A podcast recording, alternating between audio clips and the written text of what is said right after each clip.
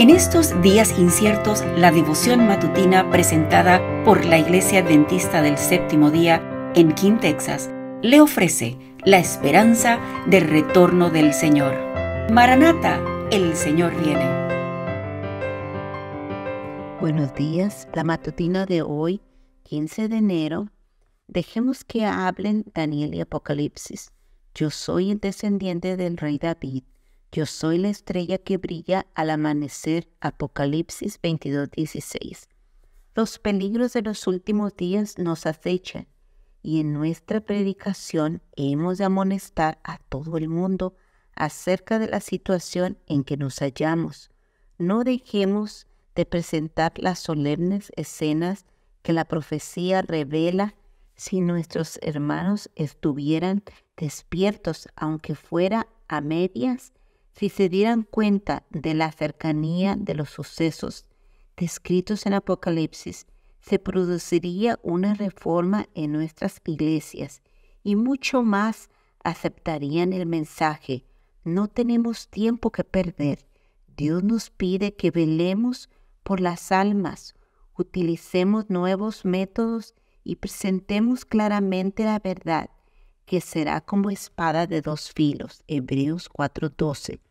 No hemos, sin embargo, de manifestar por principio una actitud polémica y hay ocasiones en que hemos de quedarnos quietos para ver la salvación de Dios.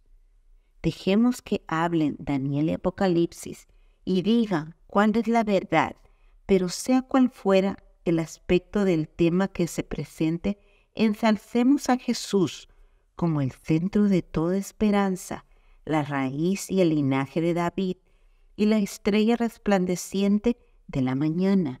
Apocalipsis 22, 16. No profundicemos lo suficiente al escudriñar la verdad y a todo creyente en la verdad presente.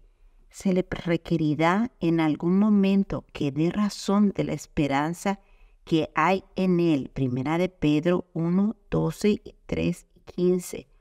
Los hijos de Dios han de ser llamados a la presencia de reyes, príncipes y gobernantes y grandes de la tierra, que se darán cuenta de que ellos conocen cuál es la verdad.